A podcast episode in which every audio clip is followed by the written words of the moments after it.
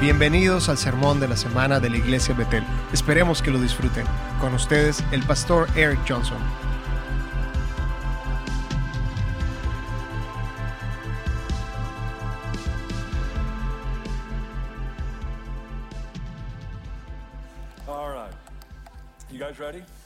¿Están listos?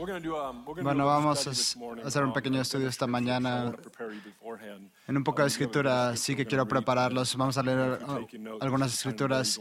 Tienen más notas, quieren, querrán escribir los versículos y qué es lo que se resalta si ustedes. Y la semana pasada estuve preparando mi corazón para esta mañana. Esta frase llegó a mi mente. Les voy a decir la frase en un segundo. ¿Cuántos han sido invitados a una fiesta de cumpleaños sorpresa? No es su fiesta, es la fiesta de cumpleaños de alguien más. Y han llegado ahí y la persona para la cual era la fiesta nunca llegó. Exactamente, nunca he ido a una de esas, yo tampoco. Pero ¿saben qué? Eso es lo que hizo la humanidad por miles y miles de años, esperando a que Jesús llegara. Así que el título de este mensaje esta mañana es El Rey viene. Y sabemos que en el sentido presente Él ya vino, pero sé que estamos limitados, pero quiero que hagamos, que hagamos lo mejor de nosotros para ponernos en la posición de la humanidad y tratar de entender la gravedad, la seriedad, la intensidad, el deseo, la- el hambre, todas estas emociones fuertes que, que sentía la humanidad esperando a que Jesús llegara a su propia fiesta.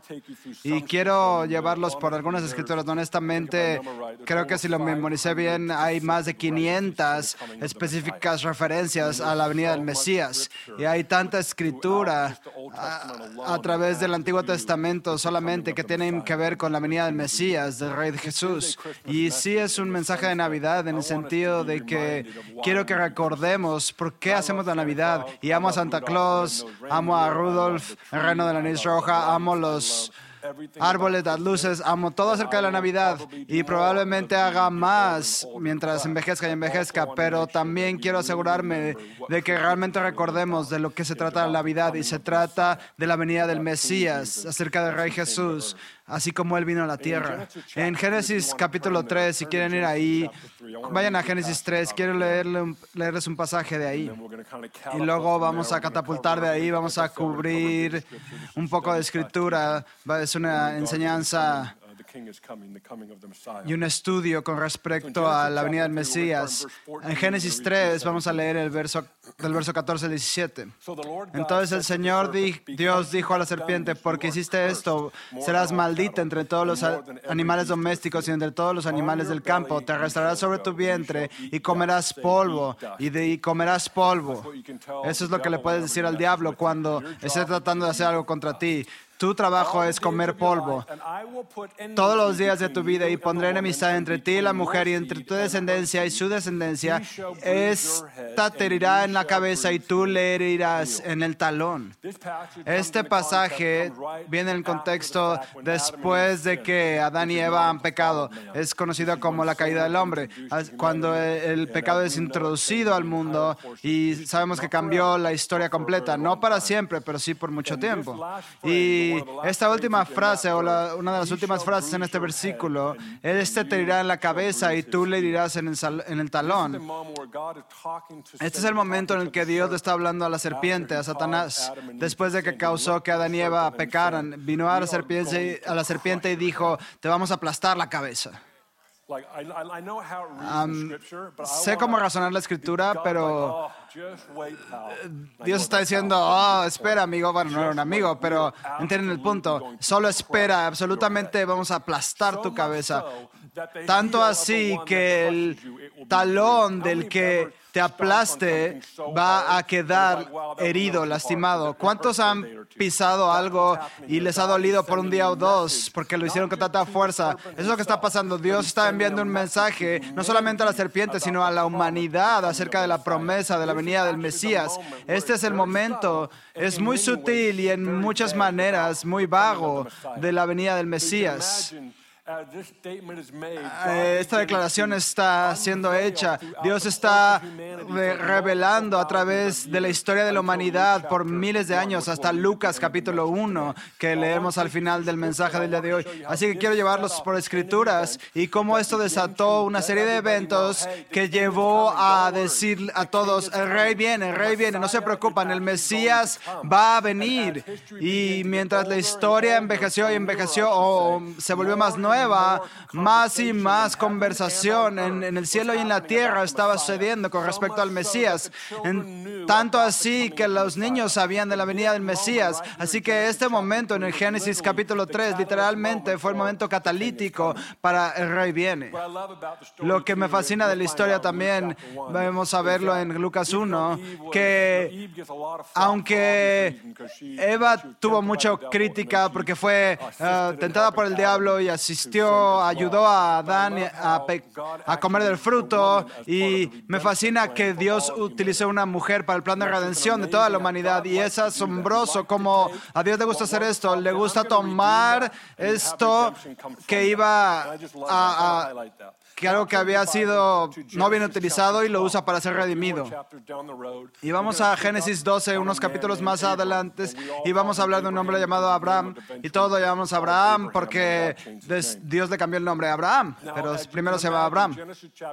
Se pueden imaginarse, en Génesis capítulo 3, Dios desata esta idea de yo voy a aplastar la cabeza al diablo. Cuando Abraham llega, Dios dice, tengo que empezar un linaje, una, un linaje de familia, tengo que hacer algo con un individuo que literalmente al final del tiempo será conocido como algo que duró para siempre. Así que en Génesis 12, vamos a leer desde el verso 1 hasta el verso 3.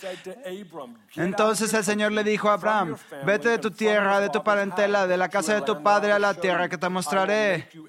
Yo te haré una gran nación y te bendeciré y te engrandeceré tu nombre y serás bendición y bendeciré a los que te bendigan y a los que te maldigan maldeciré.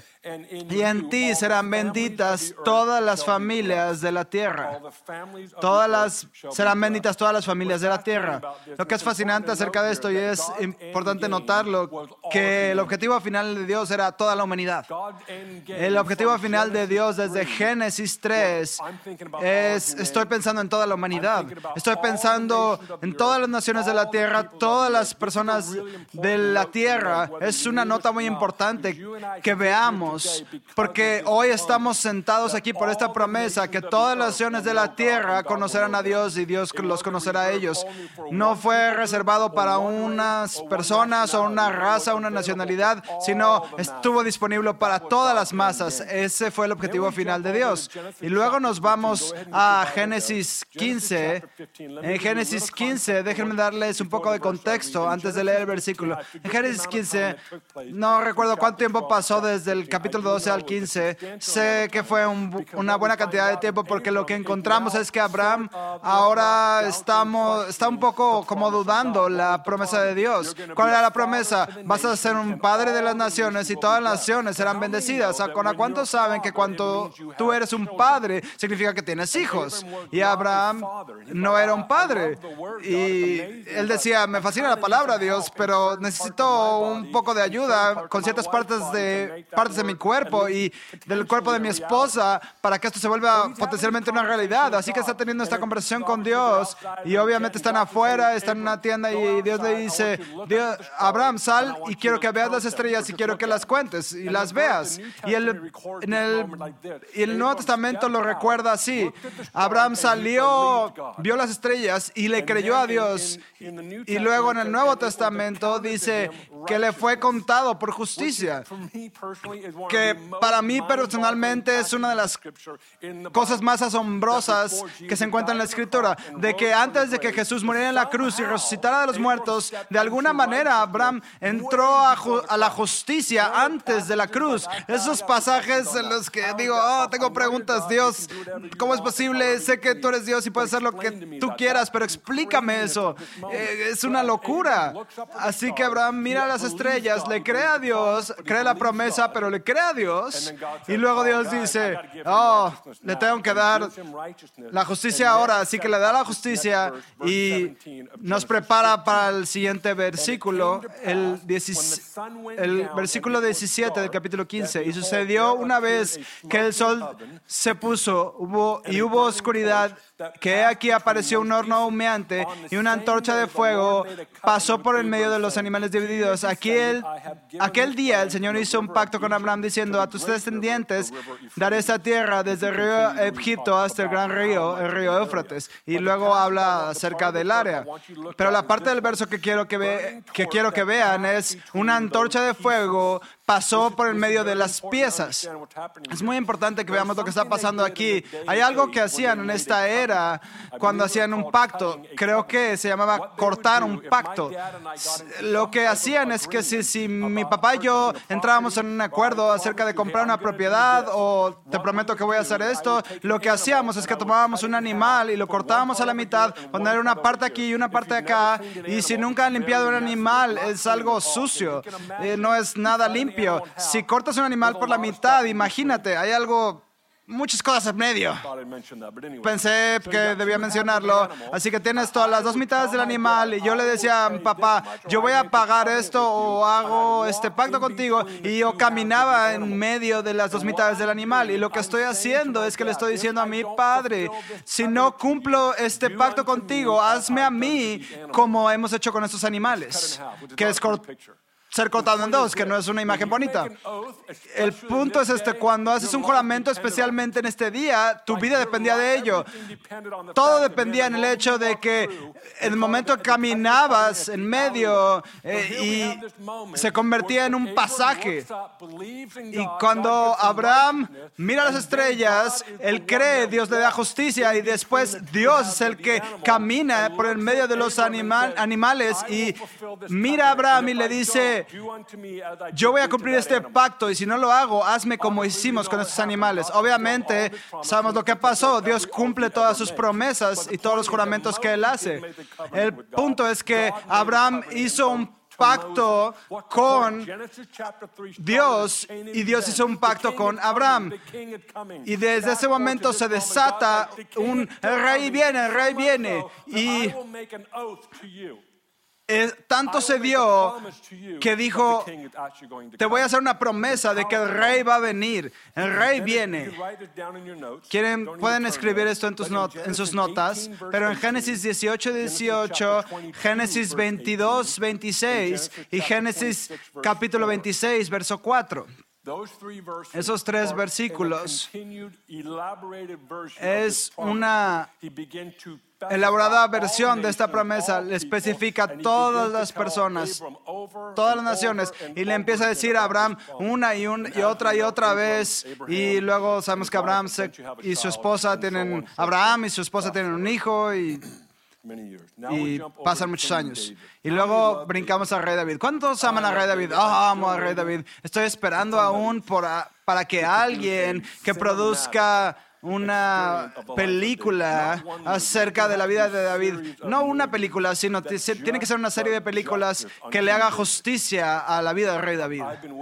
He estado esperando por años y sigo esperando, no algo bajo presupuesto, sino algo de buena calidad, buen presupuesto, hazlo bien. ¿A quién le gustaría ver la vida del rey David en una pantalla? Si no pasa en nuestro tiempo, cuando lleguemos al cielo, vamos a poner play y, vamos a, y Dios nos va a mostrar todos los videos que queramos y ese es uno de, los, de mis deseos que tengo que hacer en el cielo. Y sabemos que el rey David, cuando era joven, cuando tenía 12 o 13 años, fue ungido rey. Samuel llega a la casa de Isaí y alinean a los hijos de Isaí y no lo pusieron en esa línea de hijos. Y Samuel vio a los 11 y, dijo, y le dijo a Isaí, no es ninguno de estos, tienes otro. Y Isaí le dice, oh sí, se me olvidó que tenía otro, porque que tal vez David era ilegítimo. Entonces le dicen, Isaí dice, vayan por David.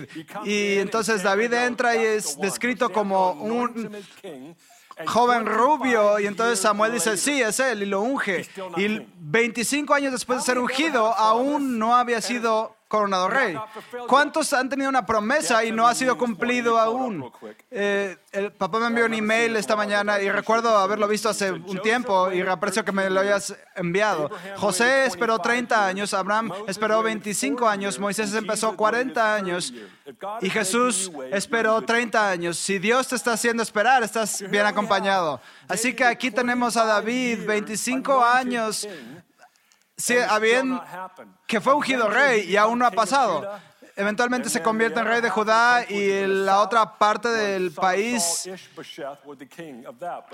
que era el sur y era del hijo de Saúl que era Isboset y tuvieron algo que fue descrito como una larga guerra, batallaron por año tras año tras año y en esa batalla David se hizo más fuerte, más fuerte y el hijo de Saúl se hizo más débil y débil, débil.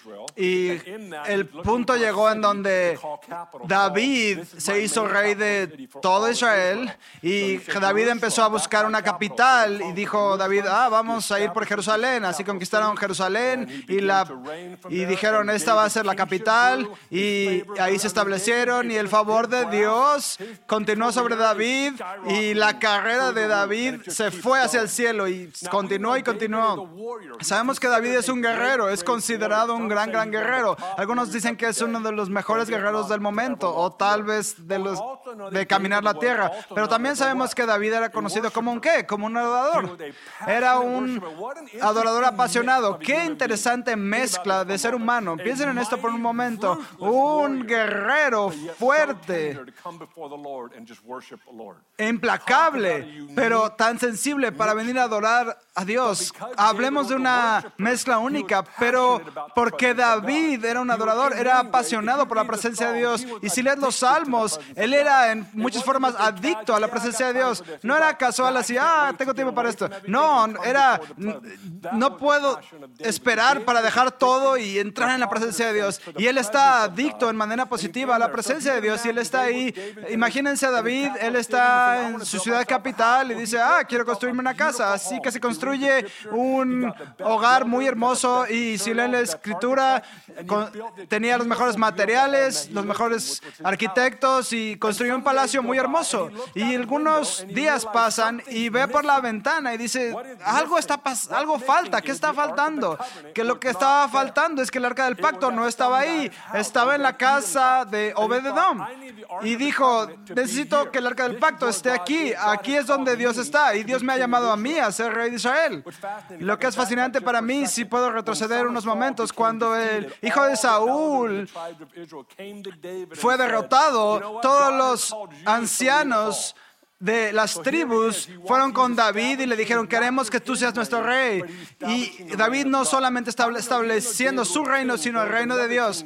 ¿Cuántos saben que aunque David era el rey, había otro rey por encima de él? Esa es la belleza, por falta de otra, mejor palabra, sistema política. Cuando tienes a alguien que está que tiene el liderazgo de Dios sobre él, algo hermoso puede suceder. Y él estaba bajo la majestad de Dios y dijo él, la presencia de Dios no está aquí, el arca tiene que venir y, eventualmente tiene una procesión, una ceremonia, tenemos que hacer que el, arca, que el arca del pacto venga aquí y esta es la famosa historia de David bailando en ropa interior. Amamos esa historia en cualquier escuela de adoración, conferencia de adoración y bailaré más vilmente de eso que esto, como Martin Smith nos, dijo en Delirious. Así que tenemos esta procesión de llevar esta, el arca del pacto de la casa de Obededom y traerla a Jerusalén. Y, y pasaron varias millas en un culto de adoración y bailó en ropa interior y Mical lo ve bailando vilmente, bailando indignamente, indignamente y como yo cuando canté hace unas semanas, bueno, la semana pasada de hecho.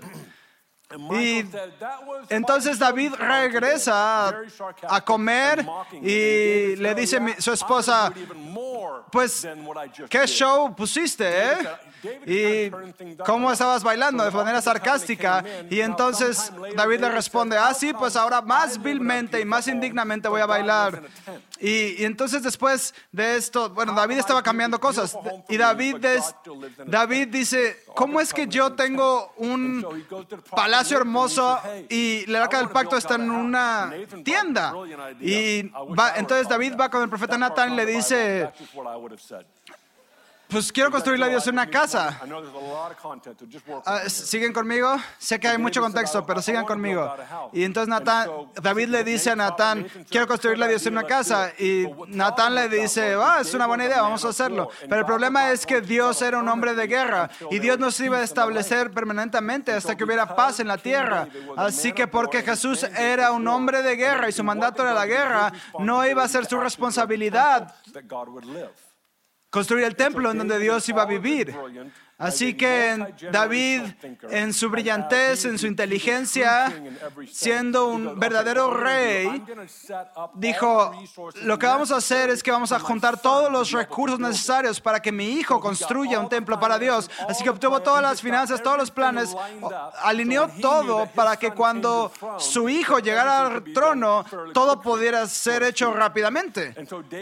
Así que David preparó todo esto y cuando el templo fue construido en el tiempo de Salomón, ahora la presencia de Dios residía en el templo. ¿Por qué les estoy diciendo todo esto? Porque en Génesis capítulo 3 es el comienzo del anuncio. El rey viene, el rey viene y Dios está acercando y acercando y acercando a las vidas de la humanidad. Ahora no solamente es algo en el cielo, sino ahora está en un edificio físico. Y entonces, después de esto, Dios, déjenme ver que el versículo esté bien. ¿Siguen conmigo? Vayan a 2 de Samuel 7. 2 Samuel chapter 7. Segundo de Samuel 7. And we're going to start in verse 11. Vamos a empezar desde el verso 11. So we know the backstory. David said, God, I Sabemos la build you a house," historia. David. Le quiere construir Verse 11. Since un templo a Dios. Desde el día en que constituí jueces sobre mi pueblo Israel, yo te daré descanso de todos tus enemigos. Además, el Señor te declara que el Señor te hará casa a ti. Vamos a detenernos "I ahí. David le dice a house." Dios, yo quiero construirte una casa y Dios va a "Go través del profeta Natán build his house." y le dice, dile a David que yo voy a construir la casa de David. Y cuando Dios quiere construir tu casa, tú le dices, sí, amén, por siempre. Vamos a seguir leyendo.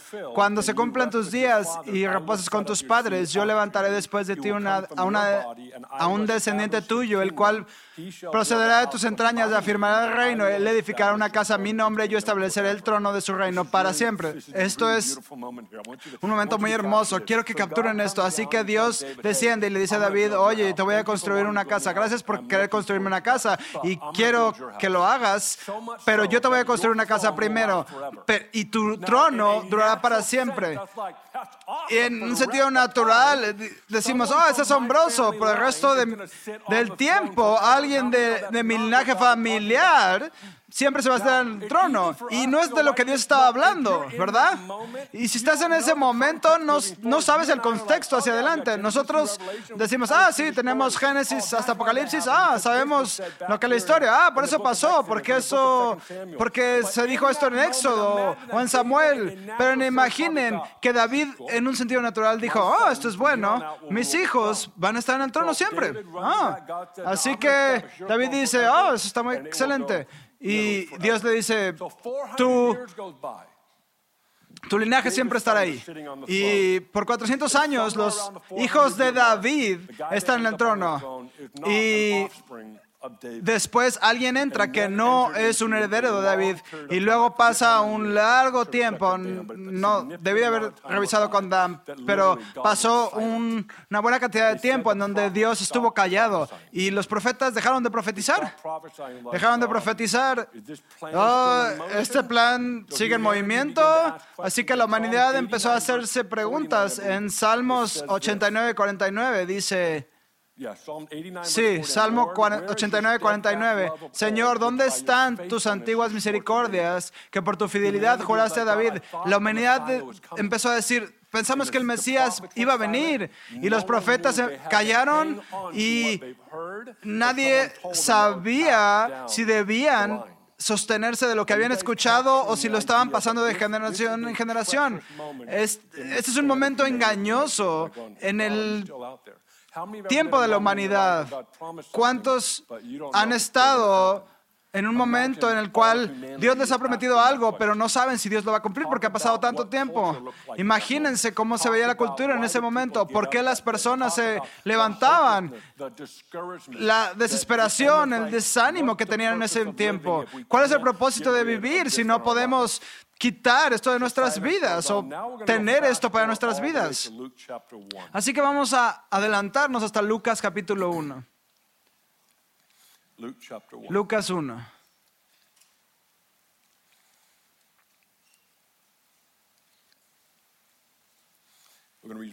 Vamos a leer el verso 32 y 33. Y esto es cuando el ángel se le aparece a María, el ángel Gabriel se le aparece a María. Y es un- hace uno de los anuncios más asombrosos en la historia de la humanidad.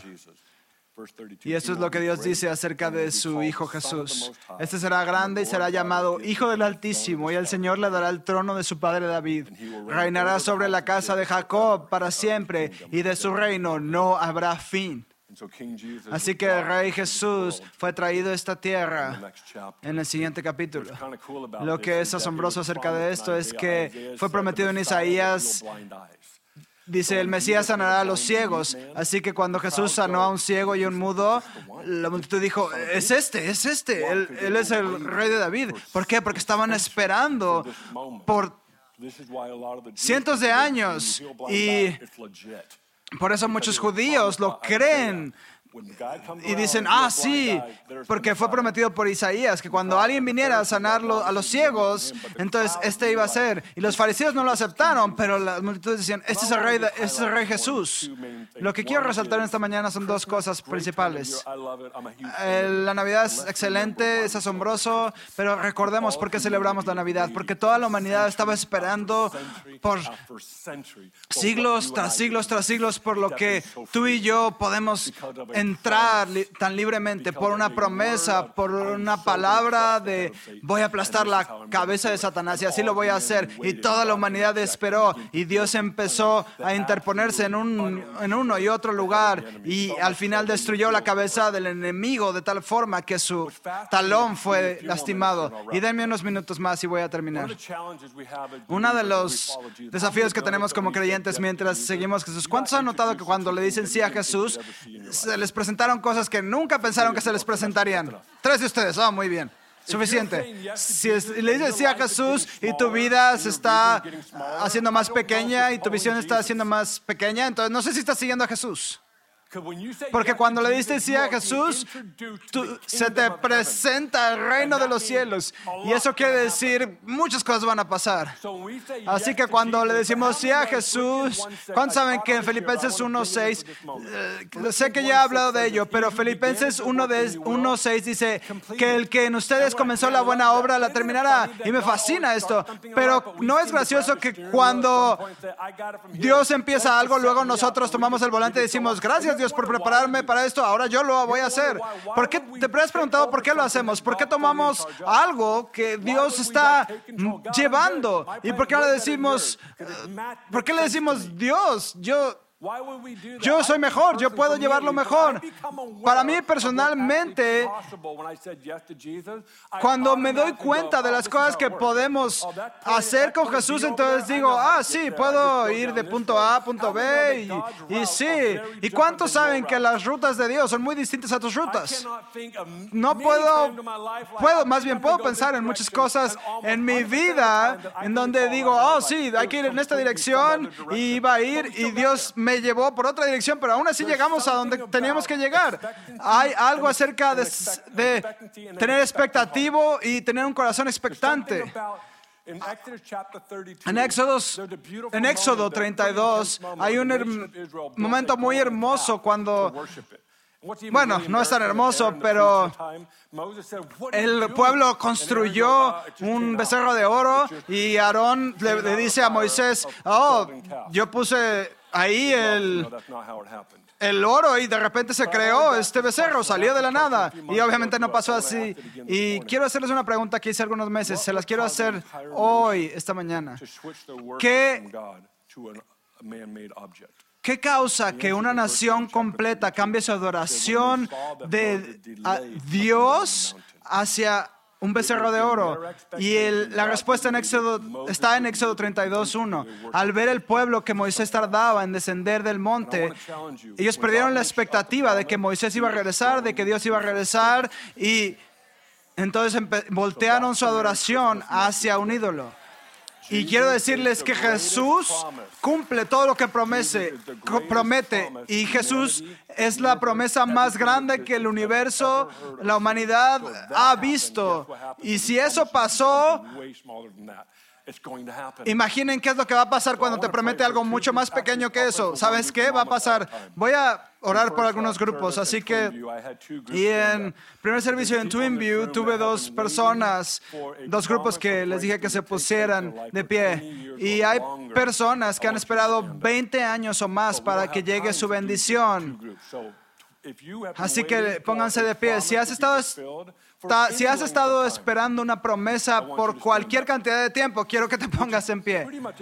Creo que deberían ser todos en el cuarto. Si estás, si estás preguntando, te acaba de dar una respuesta.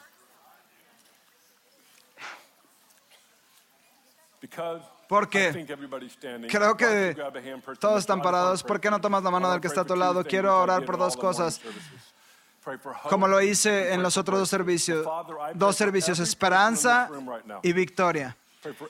Dios, oro por cada persona en esta mañana, que haya una fresca infusión de esperanza, que podamos ver desde Génesis 3 hasta Lucas 1, que tú cumples tus promesas, que tú le hiciste un juramento a la humanidad, que tú ibas a estar con ellos. Y yo te pido por cada persona que ha estado esperando su milagro, su victoria, su promesa, que no pierdan la esperanza y que ganen esperanza hoy y que estén llenos de esperanza viva y también oro por muchas personas que haya avances dramáticos. Y esas situaciones imposibles que dicen no sé dónde ir después de aquí, que en los próximos cinco o seis días que quedan en este año, que más testimonios pasen en esta semana que en los últimos meses combinados. Así que oramos para que la victoria llegue a este cuarto. Y todos dijeron amén, porque no se quedan de pie.